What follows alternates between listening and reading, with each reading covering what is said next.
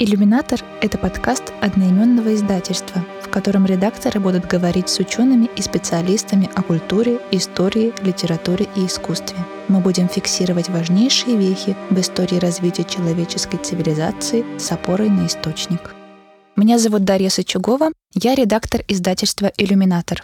Недавно в нашем издательстве вышло иллюстрированное издание книги Евгении Гинзбург «Крутой маршрут». Наряду с фотографиями из личного архива семьи Евгении Гинзбург в книгу вошли фотографии экспонатов из коллекции Музея истории ГУЛАГа. Мы пригласили поговорить с нами об этом ярком образце лагерной мемуарной прозы и отдельно о судьбе коллекции экспонатов музея Татьяну Михайловну Полянскую, кандидата исторических наук, старшего научного сотрудника научно-исследовательского отдела Музея истории ГУЛАГа. Татьяна Михайловна, здравствуйте. Здравствуйте. Сегодня нам хотелось бы поговорить о нашей книге, о деятельности Государственного музея истории ГУЛАГа и о том, как нас объединила книга Евгении Гинзбург. Но сначала поговорим об истории нашей публикации. Вообще, издательство «Иллюминатор» специализируется на выпуске книг о культуре, истории, литературе и искусстве. Выпуская тексты исследователей и ученых, нам хотелось еще попробовать посмотреть на историю с другой точки зрения, более субъективной. Взгляд историка сильно отличается от взгляда человека, находящегося внутри исторического события, проживающего его. Тема судеб, свидетелей, драматичных событий минувшего столетия все еще стоит довольно остро в нашей стране. Поэтому мы решили открыть серию «Дети XX века», в которой собираем пристрастные рассказы очевидцев и участников исторических событий. В эту серию вошла книга Евгении Гинзбург «Крутой маршрут». В серии также вышла книга Нелли Морозовой «Мое пристрастие к Диккенсу. Семейная хроника. 20 век». О детстве в эпоху Большого террора.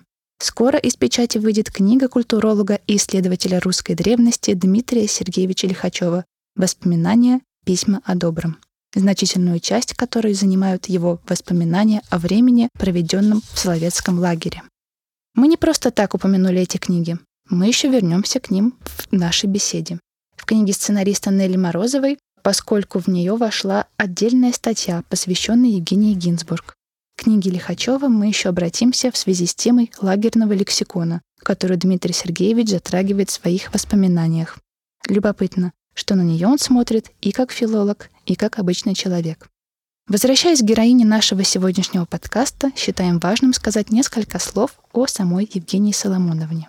Татьяна Михайловна, в литературе исследовательской. В интернете можно встретить два варианта отчества Евгении Гинзбург – Семеновна и Соломоновна.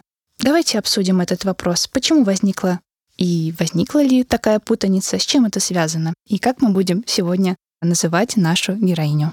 Ну, Евгения Гинзбург официально по своему отчеству была Евгения Соломоновна, потому что ее отец был Соломоном, она была выходцем из еврейской семьи, но э, дело в том, что сама Евгения Гинзбург в крутом маршруте и вообще в литературе, которую я о ней читала, и то, что они вспоминают ее современники, они всегда ее называли Евгения Семеновна.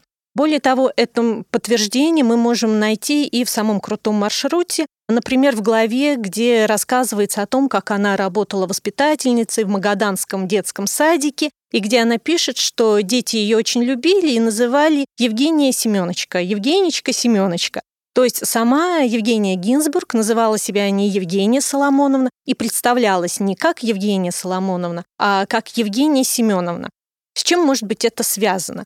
Ну, вообще в 30-е, 40-е годы, в период до того, как Евгению Семеновну арестовали и заключили вначале в тюрьму, потом отправили в лагерь, и период, э, первые годы ее жизни уже после освобождения из лагеря, еще не было политики государственного антисемитизма. То есть причины, то, что она называла себя не Соломоновна, а Семеновна, не лежали в том, что в этот момент начались гонения на представителей еврейской национальности. Мне кажется, суть э, в том, что сама Евгения Гинзбург ассоциировала себя исключительно с русской культурой, представляла себя как носительницу русской культуры, русского языка, и более того считала себя и русской писательницей, и русской журналисткой, как бы не считала себя носительницей еврейской культуры. И мне кажется, может быть, это была одна из причин, почему она называла себя Евгенией Семеновной, а также причина могла быть и в том, что в крутом маршруте об этом есть несколько строк,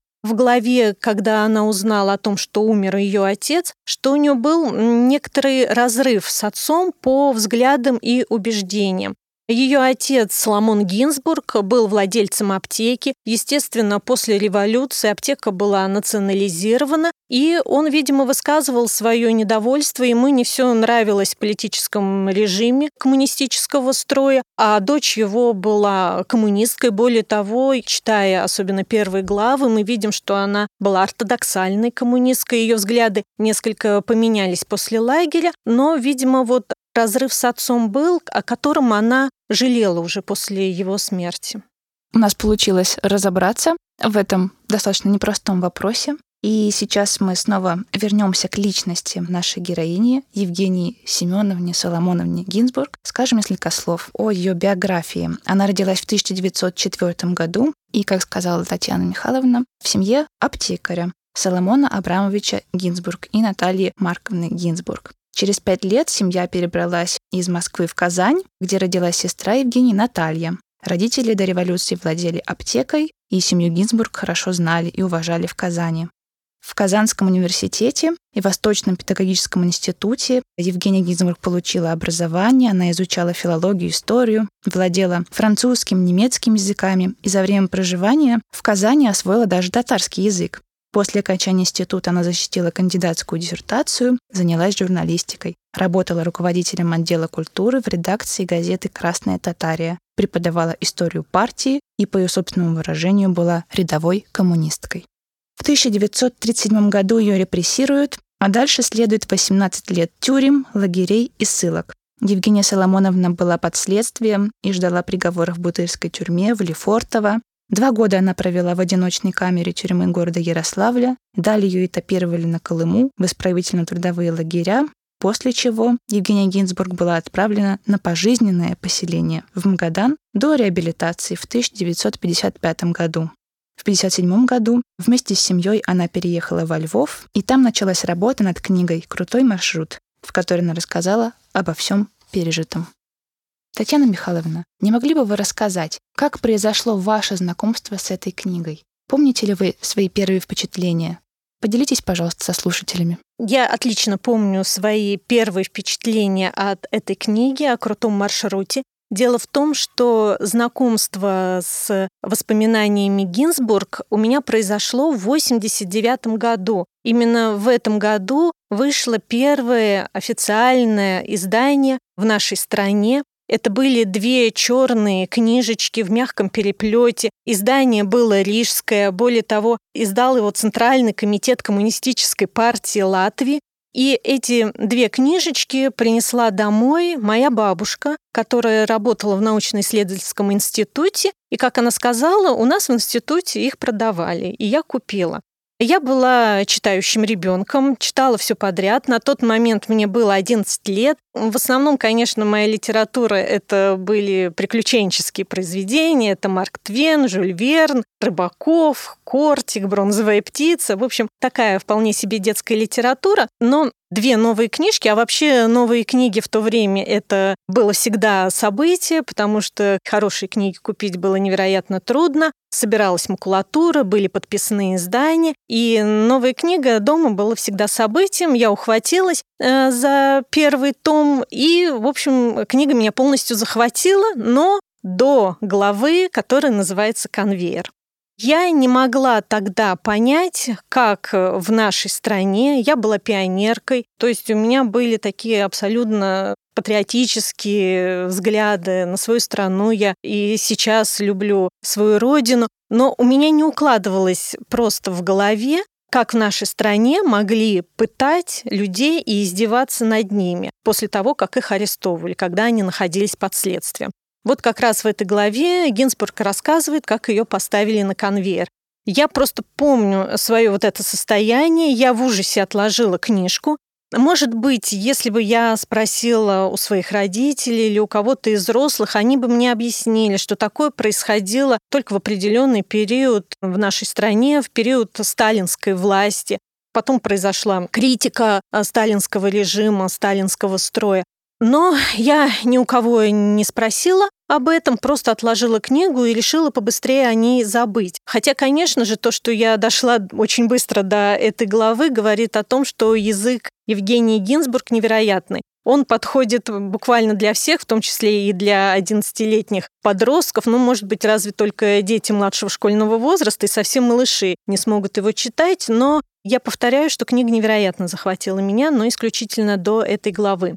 И дальше, да, я, может быть, э, на какой-то момент забыла об этой книге, читала другую литературу, закончила школу, поступила в институт на исторический факультет. И вот э, в очередной раз, когда была у бабушки, вдруг на полке опять увидела эту книгу, Конечно же, я уже знала и о сталинских репрессиях, о 20-м съезде партии, то есть уже э, училась я на историка. И я взяла у бабушки эту, э, эти два тома и прочла их за два дня. Буквально как раз это были выходные, суббота и воскресенье. Все, с тех пор эта книга моя одна из самых любимых об этой теме из воспоминаний. Я считаю, что более полных воспоминаний об этом периоде мы практически не можем встретить. И Гинзбург э, была все-таки не просто, скажем так, писательницей, журналисткой. Она получила историко-филологическое образование. И это позволило ей очень многое понять еще в то время, когда она писала эти воспоминания, когда не было документов, э, не были открыты архивы.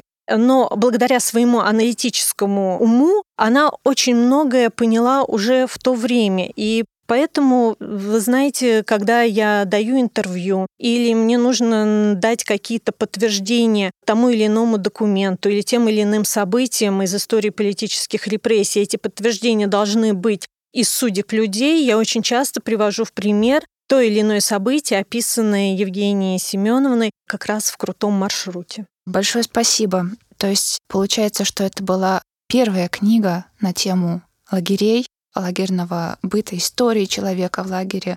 Вот для вас, как будущего научного сотрудника Музея истории ГУЛАГа, верно? Да, верно, получается так. И более того, судьба Гинзбурга, она мне всегда была интересна прочитав крутой маршрут, это был первый или второй курс, помню, что э, когда работала, сидела в исторической библиотеке, то есть, ну, все историки, кто учился на истфаке, они знают, что любая подготовка к семинару, она происходила в легендарной историчке, я, когда было у меня время, шла в отдел периодики, брала какие-то журналы и по формулярам, по картотеке искала что-то еще новое прочитать о Евгении Гинзбург. Мне действительно была интересна ее судьба. Несмотря на то, что я ею интересовалась, пыталась найти даже какие-то фотографии, ну, конечно же, в основном это в каких-то журналах, которые публиковались или же в интернете, то вот это как раз новое издание, которое вот я уже подержала в руках и полистала, я удивилась, как много документов, фотографий помещены в эту книгу, о которых я даже не имела представления.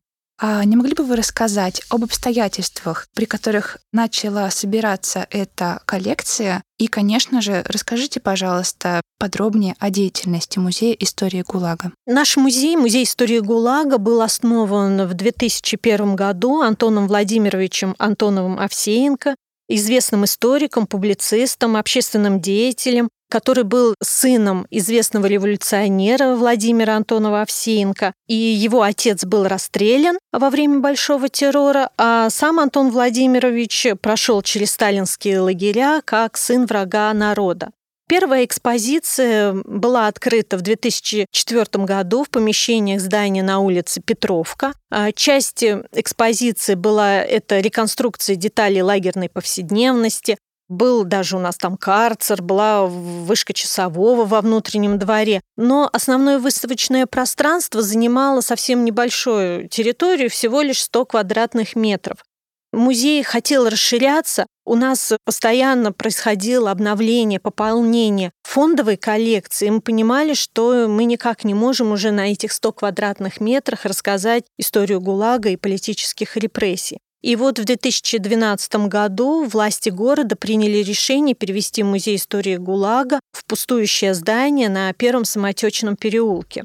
Но вот здание, в котором сейчас располагается Музей истории ГУЛАГа, он никак не связан с репрессиями, с репрессивной политикой. Он был построен в 1906 году по проекту архитектора Николая Жерехова. И в этом здании вначале был доходный дом, затем были коммуналки, было общежитие метростроевцев, в 90-е годы оно пустовало, и уже никто было заброшенным, никто там не жил. И вот с 2012 по 2014 год происходила реконструкция здания. Были созданы помещения и для выставочного пространства, и для библиотеки, фондохранилища, и даже для кинозала. Красный кирпич фасада здания был обшит медными листами. По задумке архитекторов, э, через несколько лет в результате процесса окисления медь начнет чернеть, и это отразит тоже символизм репрессий. И вот открытие первой экспозиции произошло в 2015 году,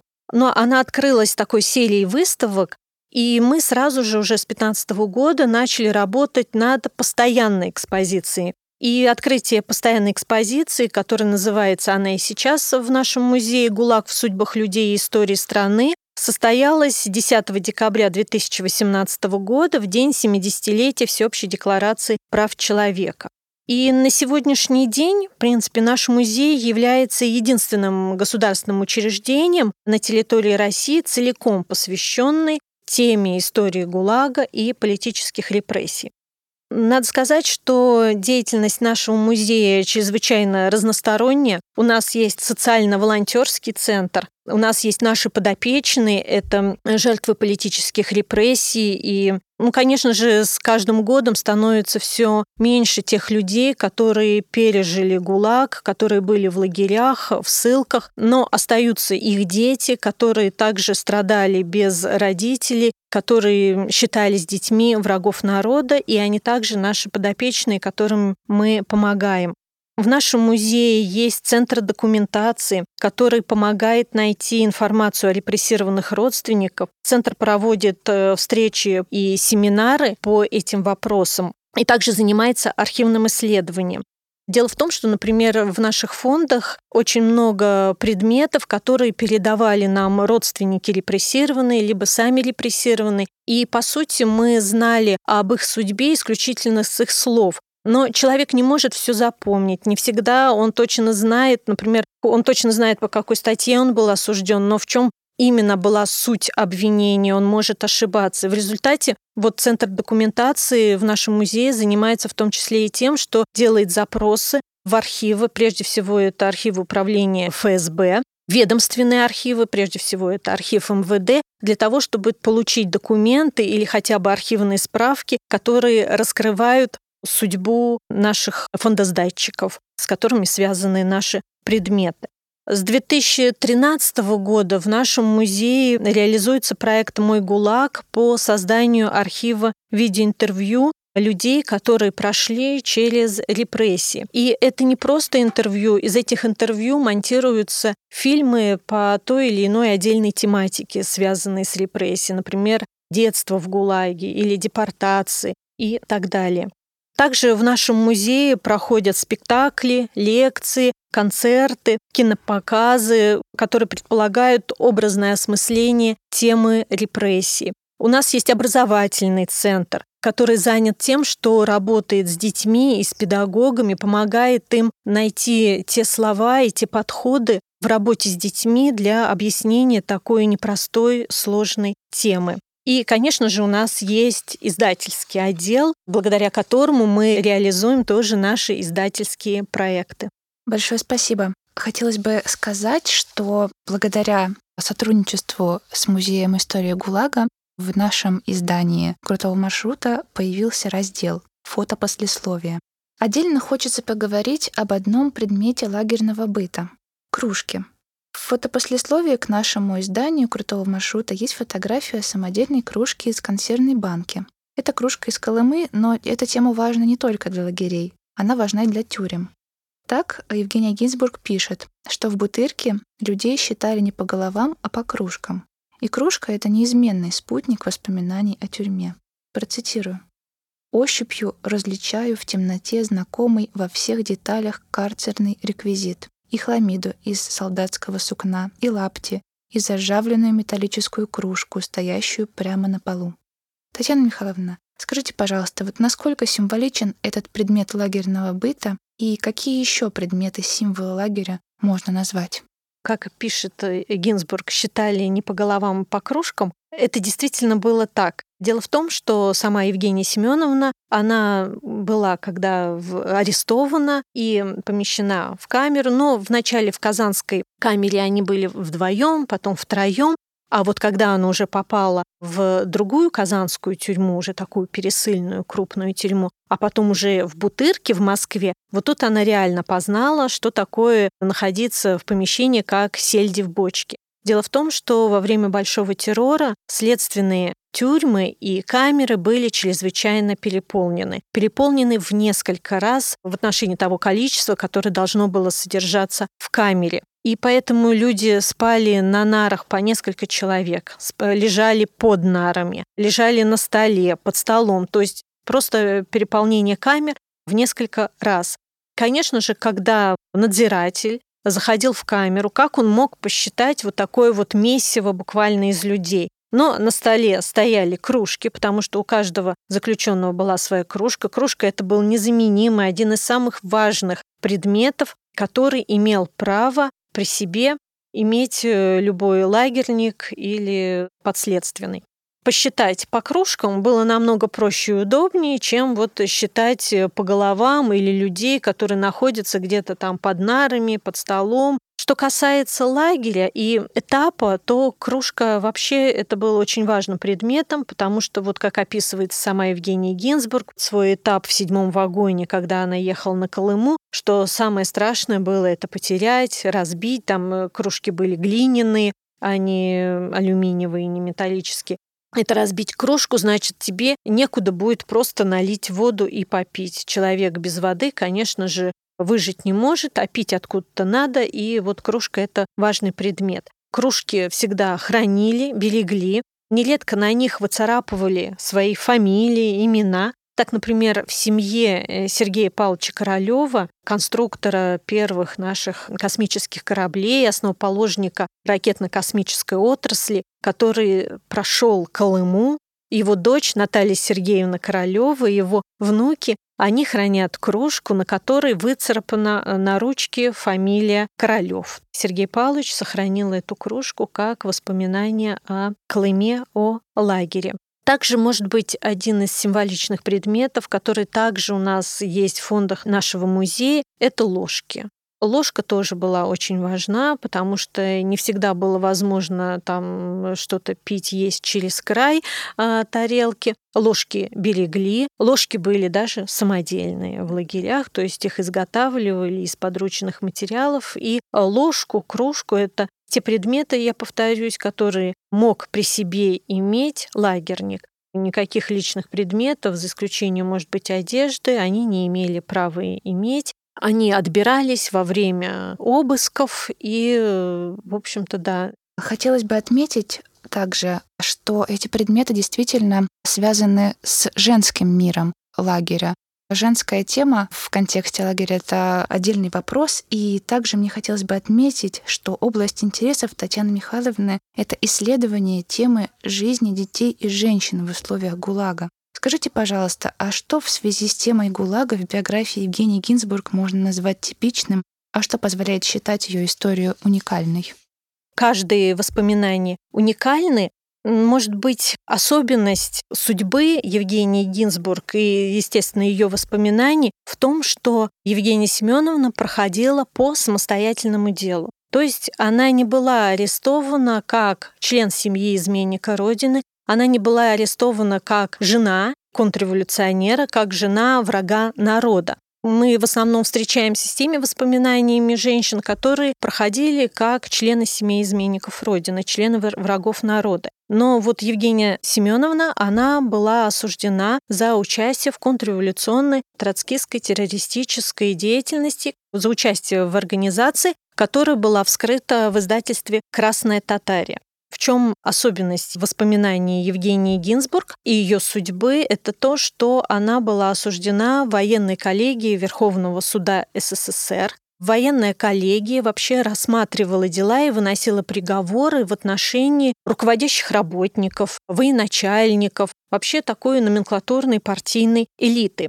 И в годы Большого террора военная коллегия, по сути, выполняла правительственный заказ. Она была полностью подчинена Политбюро и лично Сталину и являлась судебным органом, который обслуживал запросы, которые исходили от руководства страны по так называемым расстрельным спискам. Вообще эти расстрельные списки, они составлялись э, в управлениях НКВД на местах, затем поступали к Ежову, наркому внутренних дел, а оттуда уже в Политбюро, и их подписывали члены Политбюро Сталин, Молотов, Каганович, кто на данный момент в Политбюро был. И вот э, Евгения Гинзбург, она проходила по списку Татарской АССР от 10 июля 1937 года. На списке, где ее, есть ее имя, стоит подпись Сталина и Молотова. Этот список по Татарской республике включает 49 человек, из которых 33 человека проходили по первой категории, то есть расстрелу, и 16 человек по второй категории, то есть тюремное заключение. Из этих 49 человек было только 4 женщины. Одна из них Евгения Гинзбург, и также там были ее сокамерницы, это Ирина Егелева и Юлия Карепова, с которой она потом встретится уже и в Ярославском политизоляторе, и уже после освобождения из лагеря. В этом, может быть, ее воспоминание уникально то, что она подробно описала то, как проходила квазисудебная процедура военной коллегии, когда приговор уже вынесло Политбюро и лично Сталин.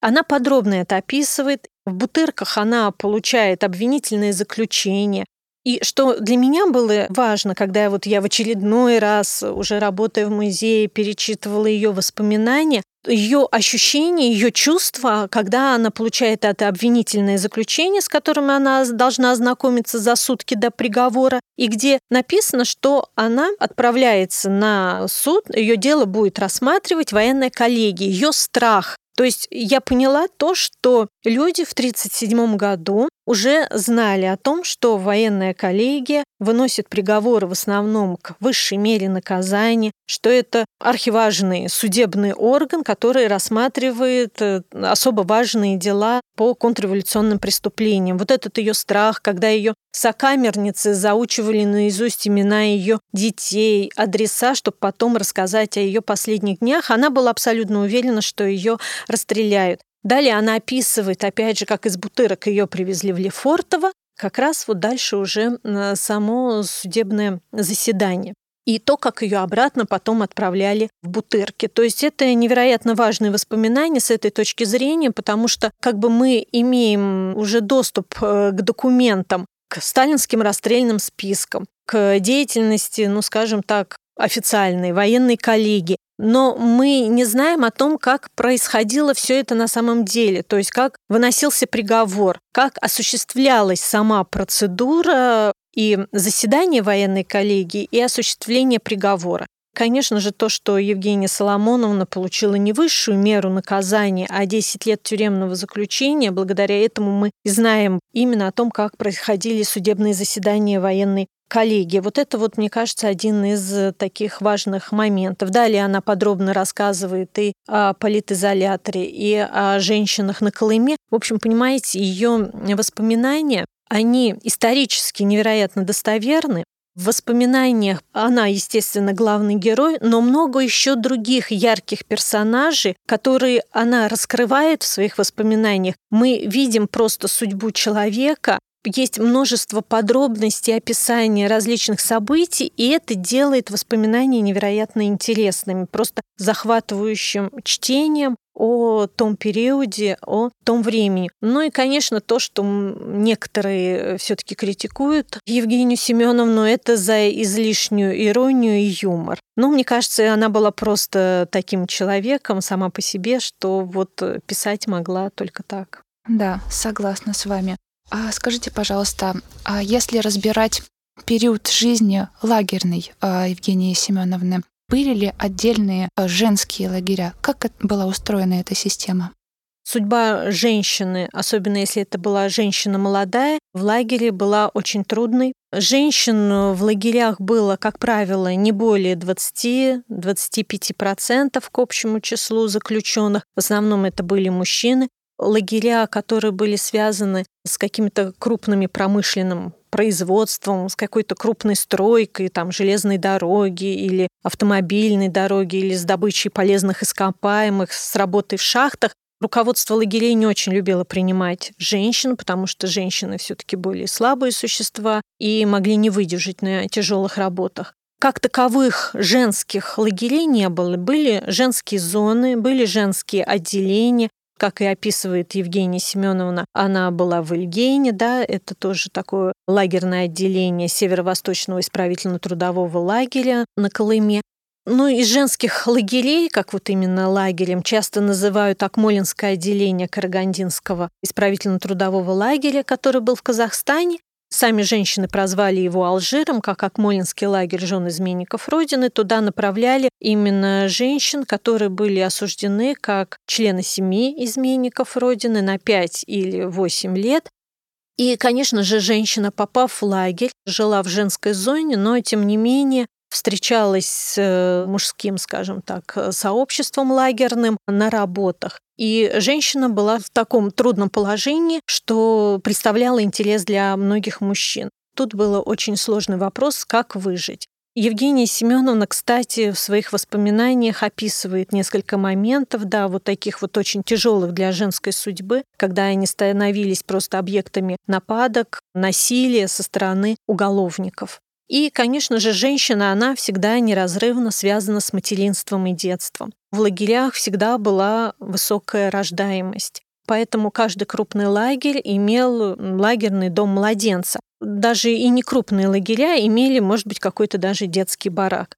По закону женщина, имеющая маленького грудного ребенка, которому менее полутора лет, могла его взять с собой вначале в тюрьму, если ее арестовывали, а затем и взять его уже с собой в лагерь, где его помещали как раз в лагерный дом ребенка. Пока она кормила ребенка, она была, скажем так, в особой бригаде, как их еще называли, мамочек, которых там регулярно каждые 3-4 часа отправляли на кормление детей. Начиная с того момента, как лактация прекращалась, женщина уже не кормила ребенка, все, ее могли уже отправить на любой этап, в любое другое лагерное отделение или вообще в другой лагерь. Никого не заботило о том, что женщина могла уже находиться за много-много километров от лагерного дома ребенка, где оставался ее малыш, которого она уже, например, не могла кормить. Все, связь на этом моменте разрывалась. Дети могли находиться в лагерях до четырехлетнего возраста. Как я уже говорила, рождаемость была очень высокой, и к концу 40-х годов сложилась, по мнению лагерного гулаговского начальства просто катастрофическое положение в лагерях. Там было очень много беременных женщин и очень много младенцев, маленьких детей которых нужно было кормить, потому что детство у нас было защищено законом, дети не считались заключенными. Поэтому с целью разгрузки лагерей от детей было принято решение, что дети будут находиться в лагерях только до двухлетнего возраста. Куда дальше поступали такие дети? Ну, во-первых, женщина могла списаться со своими родственниками, и они могли, в принципе, приехать и забрать ребенка. Но представляете, ехать на Колыму. То есть это было действительно нереально, и практически такого не, не происходило. Ну, если мы вот рассматриваем конкретно колымские примеры. А в другие лагеря могли приехать, забрать ребенка, и воспитывать его уже в семье. А так дети, в принципе, поступали в детские дома наркомпроса, что касается и лагерных домов ребенка, во многом на судьбу детей оказывало влияние просто элементарный человеческий фактор. Кто был директором этого дома ребенка, насколько заботились о детях, потому что в некоторых лагерях было катастрофическое положение с высокой смертностью детей. В связи с плохим уходом они болели, умирали, их некому было просто элементарно даже покормить с ложечки. В каких-то лагерях наоборот. Например, известно, что в Каргопольском ИТЛ был, по воспоминаниям, совсем неплохой дом младенца. Он был даже показательным, потому что у нас есть фотографии Каргопольского дома ребенка, и туда даже приезжали фотокорреспонденты, которые снимали вполне себе здоровых, упитанных детей. Тут зависело от лагеря, от лагерного начальства. Если возвращаться к биографии Евгении Гинзбург, а ведь расцвет ее лет пришелся именно на лагерь, на заключение. Ее семейная жизнь была фактически разрушена, потому что один ее ребенок, старший сын Алексей, умер во время блокады Ленинграда, и она узнала об этом только через несколько лет. Другой сын от второго брака будущий писатель Василий Аксенов был разлучен с ней надолго и вернулся к ней только в 1948 году. Была долгая разлука с супругом Павлом Аксеновым. Не было никаких сведений доподлинных, где он, что с ним. Он тоже так был осужден и отбывал свой срок. Тут в 1948 году происходит необыкновенное. Евгения Семеновна удочерила девочку, дочь тоже сильных людей, Антонину. Скажите, пожалуйста, насколько необычным был этот поступок для женщины, которая отбывает свой срок в лагере, вот это удочерение? Действительно, это, наверное, крайне редкий случай. Больше примеров из литературы, из воспоминаний я даже не могу привести, за исключением вот э, судьбы э, Евгении Семеновны в тяжелые годы, послевоенные, голодные годы, когда люди выживали и пытались прокормить себя, детей, которые у них были, когда в стране был рост беспризорности, было много детей, оставшихся без родителей, которые были либо в лагерях, либо погибли на фронтах Великой Отечественной войны. И тут она берет ребенка, хотя сама, как э, называла она э, себя, была временно расконвоирована. Об этом она сама рассказывает в своих воспоминаниях. Как она пишет, это было нужно больше ей самой, чем Антонине. Вот это ее растоптанное материнство, это я цитирую саму Евгению Семеновну, ее желание как-то снова отвлечь свои мысли от погибшего сына Алёши вот этими какими-то ежеминутными, ежечасными заботами о ребенке вот этими кашками, пастерушками и так далее, она как бы заглушала в себе боль, она отвлекала свои мысли от тех мыслей, которые постоянно терзали ее в разлуке с живым сыном, с Васей, горечь от гибели старшего, старшего сына. сына. И также она отмечала для себя, что вот эта удочеренная девочка похожа чем-то на да, ушедшего, погиб, погибшего, погибшего сына. сына. Они также улыбаются, такие же черты прослеживаются, да, это удивительно. Хочется спросить у вас, историк, который занимается проблемой ГУЛАГа, он в первую очередь обращается к архивным документам, следственным делам, отчетам, сводкам, статистикам. Можно ли в этой связи считать крутой маршрут полноправным источником? Вот что этот текст помогает прояснить касательно этой сложнейшей темы ГУЛАГа? Что может добавить, каких сведений для исследователя? Изучать историю ГУЛАГа, изучать историю лагерного мира, историю политических репрессий, исключительно основываясь на документах, сводках, статистике, то есть официальной документации невозможно, потому что вместе с вот с этой большой историей документов Вместе с историей страны, с историей политических репрессий были еще истории каждого отдельного человека, каждой судьбы, которая была вплетена в эту репрессивную политику подтверждений иногда тем или иным законодательным актом мы очень часто находим в воспоминаниях репрессированных то, как на деле исполнялся тот или иной законодательный акт. Потому что иногда на бумаге действительно все было вполне гладко. Была инструкция о перевозке заключенных по этапу по железной дороге, в том, что их там раз в день должны, раз в сутки обязательно давать горячее питание, раз в неделю они обязательно должны были мыться в бане. Но читая воспоминания, мы видим, что как бы от инструкции, написанной в Москве, до скажем так, ее реализации уже на местах была пропасть, просто огромная пропасть. И воспоминания Гинзбург, женщины с прекрасной памятью, во-первых, с тем, что как историк она очень многое понимала и умела проводить какие-то параллели, устанавливать связи, они невероятно ценны.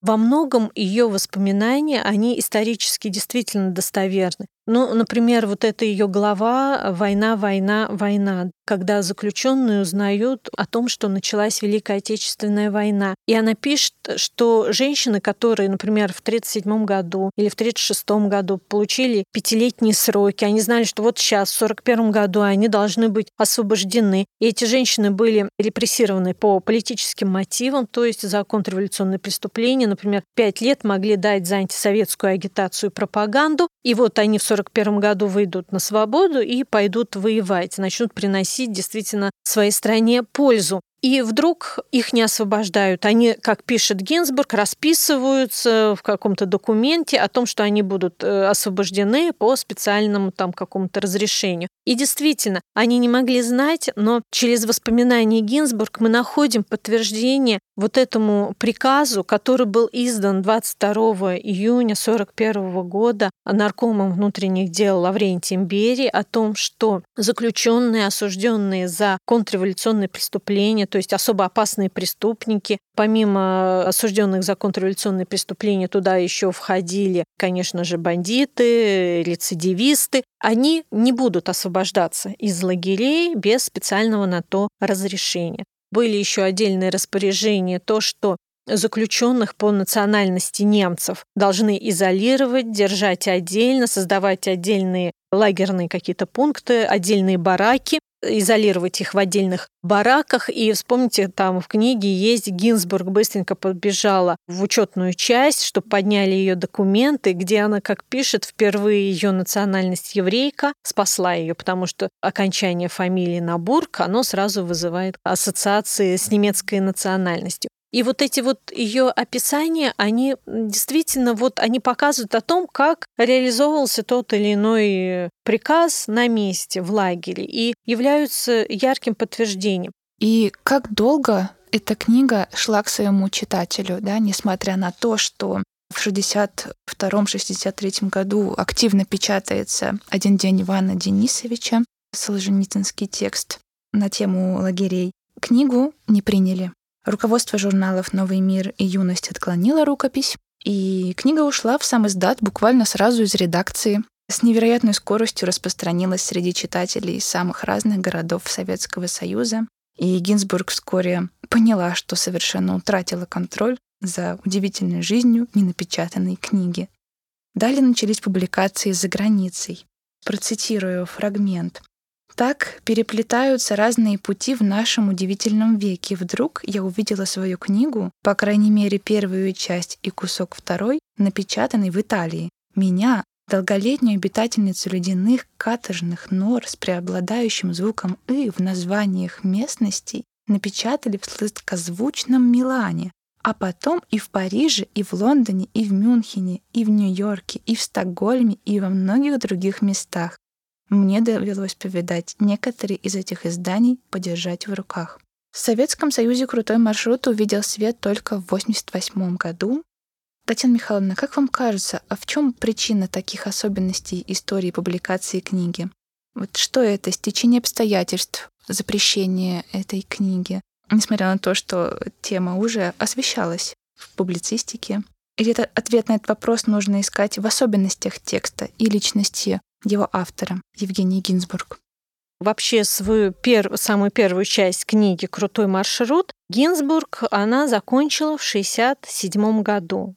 Но 67 год — это не 62 год. То есть тут не стечение обстоятельств, Тут реальные события, которые произошли вот за эти пять лет в нашей стране, что помешало напечатать не только книгу Гинзбург, ну или хотя бы отдельные ее главы в журналах «Юность», что помешало напечатать рассказы и Георгия Демидова того же? И почему перестали печатать Варлама Шаламова? То есть за эти пять лет произошли действительно кардинальные изменения в общественно-политической жизни нашей страны. Ну, может быть, причиной самой главной явилось то, что вот в феврале 1966 года состоялся крупный процесс над двумя писателями Андреем Синявским и Юлием Даниэлем, которых обвинили в том, что они порочат советский государственный и общественный строй. Эти писатели, они никогда не публиковались в Советском Союзе, писали, скажем так, свои произведения, которые отправлялись за границу, и там публиковались даже под псевдонимами. И, конечно же, их э, литература, она ну, имела такой политический резонанс, такой характер, что не могла публиковаться при существующем строе в нашей стране там была не просто критика сталинизма, да, не, не критика сталинизма, а фактически она была посвящена той ситуации, тому положению в стране, которое было на данный момент. После этого процесса начинается закручивание гаек. То есть власть, советское руководство реально боялось, что критика сталинского режима, она может перерасти в критику всего коммунистического строя. Поэтому страх вызывали и произведения Евгении Гинзбург и Варлама Шаламова, которые касались исключительно сталинского периода, который был осужден на 20-м съезде, раскритикован. И казалось бы, что могло помешать? Но у советского руководства был реальный страх о том, что эта критика перерастет дальше, что люди начнут, начнут задумываться, а почему возник вот этот сталинский режим? Как начался вот этот тоталитарный режим в нашей стране, который не закончился со смертью Сталина и не закончился и после 20-го съезда партии. Вот этот страх, он э, привел к тому, что перестали публиковать эти произведения и Солженицына, и Шаламова, хотя их самые первые рассказы были Уже опубликованы. были опубликованы, да. да. Такова судьба этого текста. Ушел в сам издат, и в нашем фотопослесловии есть фотография одного из таких экземпляров самоздатовского крутого маршрута. Не могли бы вы рассказать немного об этом экспонате? И, может быть, еще какие-то варианты текстов лагерной прозы хранятся в коллекции вашего музея? Да, действительно, в коллекции нашего музея есть сам издатовский вариант крутого маршрута. Его передал в наши фонды Дмитрий Белановский который, скажем так, когда его передавал, рассказывал, что получил он экземпляр от Римы Семеновны Якубович, матери Леонида Якубовича, как он говорил, одной из самых удивительных женщин. Сам Дмитрий Белановский считал, что этот сам издатовский экземпляр крутого маршрута является прижизненным изданием автора, то есть когда он был напечатан еще, когда Евгения Соломоновна была жива. И сам Дмитрий Белановский также в то время, он тоже занимался распространением сам издата вот в 70-е, 80-е годы. И потом вот принес этот экземпляр нам в музей. У нас в фондах есть также, конечно же, и рассказы, повести Солженицына, отдельные главы архипелага, ГУЛАГа. Сам издатовский экземпляр крутого маршрута, но это такой он солидный, легко читаемый, да. То, например, там Солженицына у нас есть совершенно такие малюсенькие, сложно читаемые тексты потому что люди стремились узнать как можно больше о том времени, и стремясь распространить это произведение, они понимали, что это может повлечь за собой уголовное наказание, и чтобы было легче спрятать, то есть иногда там в коробочках из-под торта, например, сам, да, вот Солженицын даже хранил один там из экземпляров архипелага ГУЛАГа. То есть настолько все это мелко было, убористо все напечатано, использовалась фотобумага в том числе. Сам издат — это не только печатные на машинке произведения, это и запись, аудиозапись на бобины, которые тогда использовались для записи рассказов или музыки. Ну, в общем-то, и записывали в том числе сам издатовские произведения. Также у нас есть, конечно же, слова русских арготизмов Леонида Городина, которым была посвящена одна из наших выставок, крупных выставок «Язык несвободы». Также текст тюремной песни, но это, конечно же, не сам издат, но песню, которую женщины заключенные написали во время этапа из Москвы в Томск, и они сочинили вот такую песню «Мы, ваши жены, подруги», которые как-то стремились поддержать себя и своих, э, в большинстве своем уже расстрелянных мужей или мужей, которые находились в заключении, как-то показать свое духовное родство с ними. Тема текста поддерживающего текста в условиях тюрьмы, лагеря необыкновенно важна в контексте разговора в том числе. Ведь сама Евгения Соломоновна писала стихи во время своего заключения. И как она это делала? Не было бумаги, если ее получали, то нужно было сразу стирать хлебным мякишем. Как вам кажется, насколько важны эти тексты для понимания быта и стратегии выживания человека, оказавшегося заключенным? Прочту стихотворение, которое было создано Евгенией Семеновной. В одну из бессонных ночей, когда спать мешали и холод, и крысы, и беспокойство о судьбе одной из сокамерниц. Цитата. «Я читаю себе Пушкина, Блока, Некрасова, Тютчева, и создаются такие строчки. Не режиссерские бредни, не грезы Эдгара По. Слышу, как в шаге последнем замер солдатский сапог. В пьяном шакальем азарте, как они злы, как низки. Вот он, подземный карцер. Камень, мороз, низги. Вряд ли сам ад окаянней. Пить так уж видно, до дна. Счастье, что в этих скитаниях все-таки я не одна. Камень взамен подушки, но про ночной Гурзуф мне напевает Пушкин, где-то в углу прикорнув. И для солдат незримо вдруг перешел порог, рыцарь неповторимый, друг Александр Блок. Если немного устану, в склепе несладко живьем, вспомним про песнь Гаэтана, радость, страдания споем.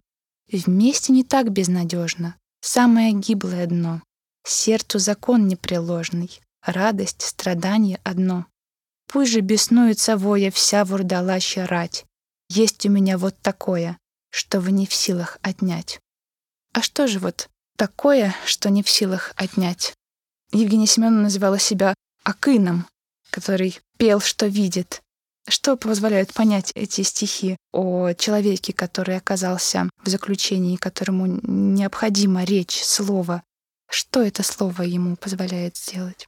О силе поэзии для заключенных из числа интеллигентов написано довольно-таки много. Об этом пишут они и сами в своих воспоминаниях. Оказываясь э, в лагерном бараке или в тюремной камере, в общем, в чуждом для любого человека, скажем так, обществе, это, например, оказываясь в лагерном мире рядом с уголовниками, человеку нужен собеседник тот, с кем он может поделиться своими проблемами насущными, своими душевными метаниями и переживаниями. И нередко вот этим собеседником, конечно же, мог быть он сам, то есть тот его внутренний мир, который заключенный пытается сохранить, несмотря на то, что он оказался в чуждых для себя условиях. И тут на помощь как раз и приходит мудрость слова, которая вот заключена вот как раз в поэзии. Именно поэтические строки, когда ты словом не можешь сказать и объяснить то, что у тебя на душе, Нередко в своих или чужих стихах ты находишь те образы, которые как раз отвечают твоему внутреннему настрою. И если мы говорим конкретно о Гинзбург, мы все-таки должны понимать, что она, несмотря на то, что была ортодоксальной коммунисткой, когда ее арестовали, все-таки она была воспитание еще того дореволюционного, да, и она вышла из того еще серебряного века. Как она сама пишет, что к коммунизму она шла не низом шахт, серпов и вил, а с небес поэзии бросалась в коммунизм.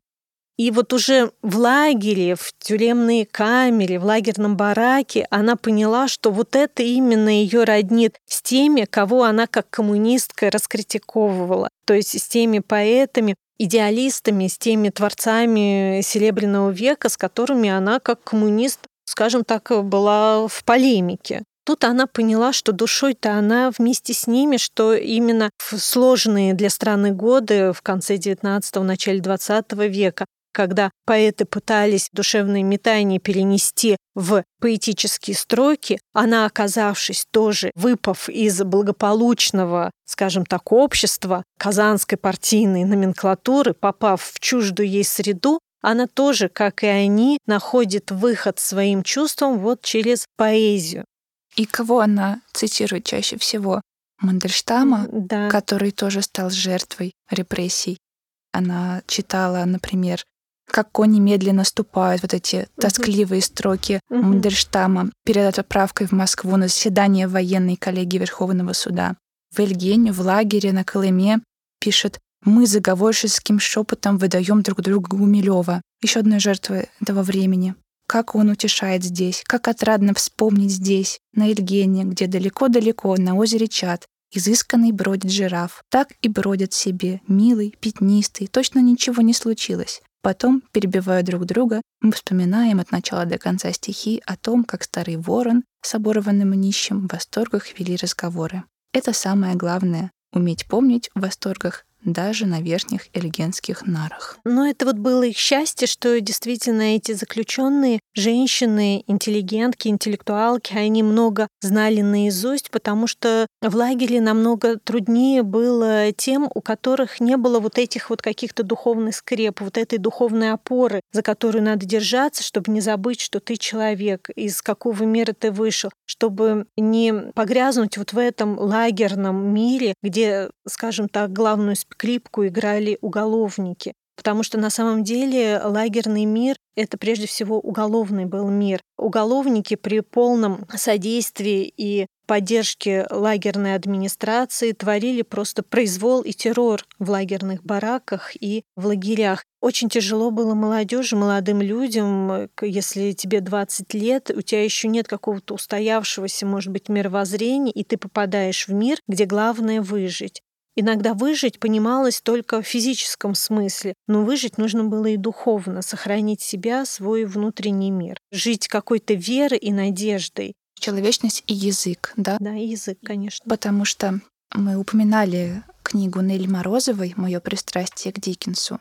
В этой книге она рассказывает историю своей семьи, пережившей репрессии. И сама а, Нелли Морозова была близким другом Евгении Гинзбург называла Евгению Соломоновной гением памяти, подчеркивая вот это умение зафиксировать увиденное, понять, сказать. Также в своей статье «Свидетель», посвященной Евгении Семеновне, она писала, что десятилетия тюрем и лагерей удивительным образом не отразились на речи Евгении Соломоновны. Она никогда не употребляла словесных штампов и лагерного жаргона, разве что ради подлинности или юмористического эффекта. Но и в этом можно убедиться, начав читать текст крутого маршрута, филигранного, выверенного текста. Также упоминание лагерной речи мы встречаем у филолога Дмитрия Лихачева, который в своих воспоминаниях пишет об осужденном и также отправленном на Соловки коллекционере Николае Виноградове, умевшем быть своим среди лагерного начальства. И в каком-то отношении он умел быть циником, говорить то, что нравилось начальству, брониться матом, а это, как известно, до сих пор ценится в этой среде. И также Дмитрий Сергеевич отмечал, что за это умение многое прощалось, за умение брониться, и расстреливали чаще всего тех, кто не ругался, так как они были чужими. А будущий ученый и Евгения Семеновна сопротивлялись этому давлению. Они сохраняли чистоту слова. И вот в этой связи хотела бы задать вам вопрос. Татьяна Михайловна, вот в своих исследованиях и лекциях вы также исследуете тему речевой культуры ГУЛАГа. И также я знаю, что вы участвовали в подготовке специальной выставки, ну, которой вы уже упомянули, «Язык несвободы», посвященной этой теме. Скажите, пожалуйста, как часто и как сильно менялся язык людей, попавших в лагерь? Как этому сопротивлялись? Какие можно вот привести примеры этому? Как я уже говорила, человек, попадая в лагерь, он попадал в особую социальную среду, лагерный мир, где были свои законы, были свои моральные устрой, устой и был свой язык. Язык главным образом это все-таки жаргонный язык уголовников.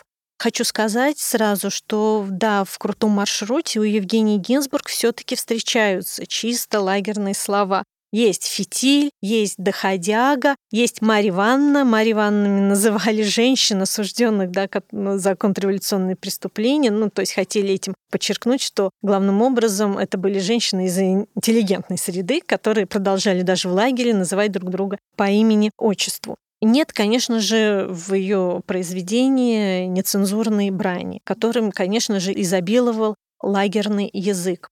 Как раз э, в нашей фондовой коллекции есть четыре тома лагерной лексики, собранные бывшим заключенным Леонидом Городиным. Это более 17 тысяч слов, и мы сделали такой совместно издательско-выставочный проект. Мы издали этот словарь русских арготизмов, который подготовил сам Леонид Гордин. Этот словарь, он снабжен в том числе и комментариями нашими, и статьями филологов, которые занимаются как раз вот этим вопросом. Также у нас был помимо издательского и выставочный проект. Выставка называлась «Язык несвободы». Что мы хотели донести до посетителя через эту выставку? Во-первых, самая главная идея была то, что наш современный разговорный русский язык невероятно переполнен словами, которые вышли из лагерной лексики, то есть с того периода, сталинского периода репрессий. Очень многие слова, которые мы сейчас произносим, мы их не считаем жаргоном. Например, такие как тусовка или затариться или малолетка. Ну, Тусовка — это вообще сейчас буквально литературное слово. Самое интересное то, что в лагере оно имело совершенно другое значение. Тусовка — это была драка. Затариться — это украсть продукты и спрятать их. То есть это чисто воровские такие жаргонные слова. И почему вот мы в нашей современной речи употребляем их и даже не задумываясь, все-таки лишний раз доказывает массовый характер репрессий, о том, что в лагерях ГУЛАГа оказалось огромное количество самых обычных простых людей, потому что по статистике вообще уголовников и рецидивистов было не более 5%.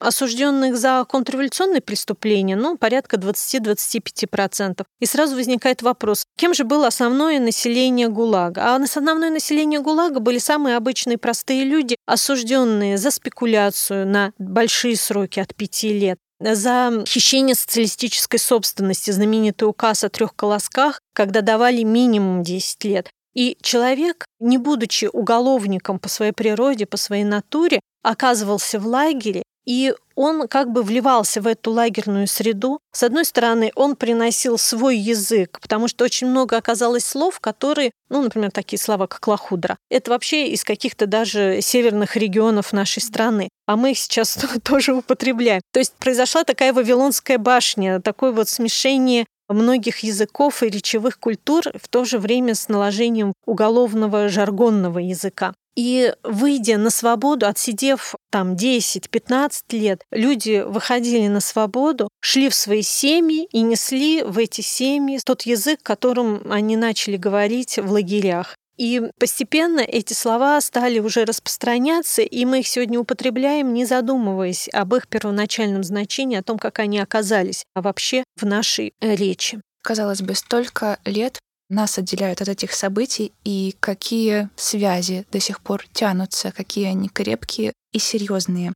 Даже книга «Крутой маршрут». Как вам кажется, а что эта книга может дать современному человеку? Вот столько лет нас, казалось бы, отделяет. Вообще, эта книга, она, можно сказать, вне времени, потому что она о вечных ценностях, она о любви, о семье, о женской доле, об утраченных женских годах, которые, в общем, это э, чтение, оно очень нравится женщинам в первую очередь, потому что воспоминания Гинзбург, они в этом уникальны, что она больше всего сожалела, когда попала вначале в тюрьму, потом в лагерь, что она не надела красивое платье, купленное, да, вот недавно. Жалела очень о том, что были растрачены, вот так вот просто в лагере ушли ее самые женские расцветные годы, это 30-40 лет. И это невероятно близко любой женщине, любой девушке, которая будет читать эту книгу. Она о гражданственности, она о любви к своей родине,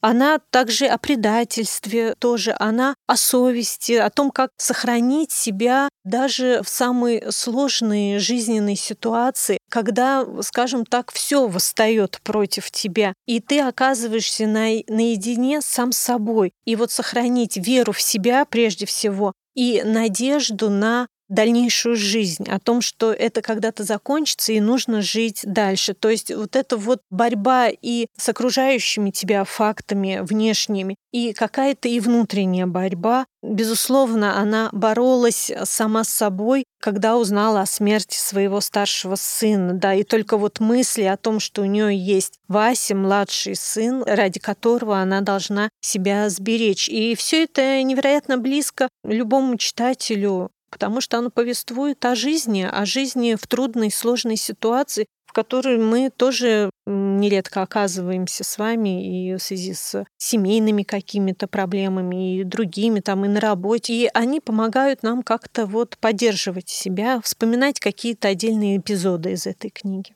Мы уже говорили, что Музей истории ГУЛАГа много лет публикует книги по истории ГУЛАГа, о политических репрессиях в советское время. А расскажите, пожалуйста, поподробнее об издательском проекте и, конечно же, посоветуйте нашим читателям, что еще почитать после крутого маршрута Евгений Гинзбург. Да, в нашем музее действует издательский отдел, и мы реализуем издательские проекты. Конечно же, это воспоминания тех, кто прошел через лагеря, ссылки, через репрессии, а в основном это воспоминания, которые ранее никогда не публиковались. Самым важным нашим издательским проектом на протяжении уже трех лет является публикация полного собрания сочинений Георгия Демидова, одного из летописцев Колымы. Все знают, конечно же, кто интересуется этой темой, Варлама Шаламова. Георгий Демидов менее известен, хотя это уникальный человек, это харьковский физик, ученик Ландау, уроженец Санкт-Петербурга, который был арестован в возрасте 30 лет. Получил он 10 лет лагерей и оказался на Колыме. Как он пишет, на Колыме он закончился как физик. Хотя то, что во время Великой Отечественной войны Дальстрой, это государственный трест, который как раз занимался на Колыме, добычи полезных ископаемых, и то, что прииски Дальстроя во время войны имели электрическое освещение, во многом было заслугой Георгия Демидова, который наладил производство, ремонт электрических лампочек. То есть ну, электричество на Колыме это вообще было очень таким насущным вопросом в то время. После освобождения он понял, что он закончился как физик, хотя был в ссылке на Ухте, э, работал на Ухтинском механическом заводе. Несмотря на то, что был сильным, очень быстро стал главным инженером, потом главным конструктором, потому что это был невероятно талантливый человек. Главным его делом стало заколачивание осинового кола в душу сталинизма, как он говорил. Он стал писать писал рассказы, повести, очень боялся о том, что они как-то не встретят отклика у читателей, но был неправ. Дело в том, что его рассказы невероятно высоко оценил сразу и Варлам Шаламов. Демидов с Шаламовым встретились на Колыме.